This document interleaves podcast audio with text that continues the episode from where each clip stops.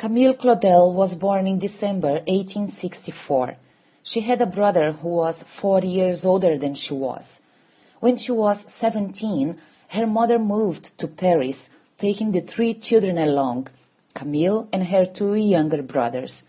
They moved to Paris so Camille could study at the Académie Colarossi with the sculptor Alfred Boucher. The Academy of Arts of Paris in those days didn't accept women as students. Her father stayed in their native town so that he could work to support the family in the capital. Boucher asked Rodin whether he would teach and instruct his students, for he was moving to Florence and could no longer be their tutor. That was how Camille met Rodin and when their tumultuous relationship started. She was 19 years old while Rodin was 43 and was already an accomplished artist. Camille modeled several of Rodin's works. The Thinker was one of them.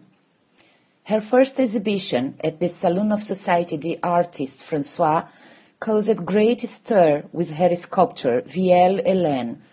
More than the other branches of art, sculpture was a purely male domain. She made her last sculpture in 1906. In the same year, she destroyed a great part of her works and accused Rodin of plagiarism and of having stolen her ideas.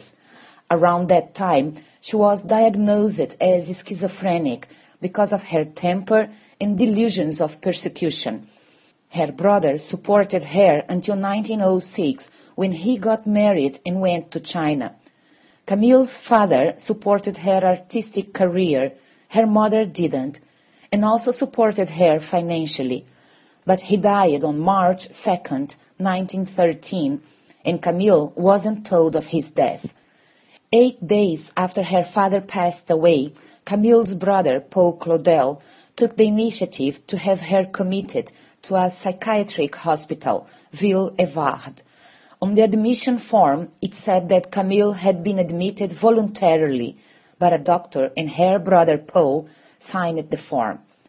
There are records showing that, although Camille had her temper outbursts, she had a clear mind when she was working with her art. The doctors tried to convince her family that she didn't need to be in that institution, but the family still kept her there. The media accused her family of admitting a brilliant sculptress who was actually a genius.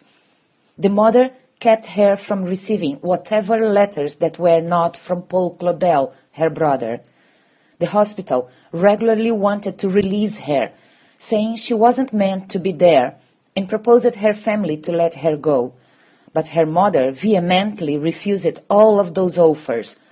On a letter dated June 1, 1920, Dr. Brunet wrote to her mother advising her to reintegrate her daughter in her family environment.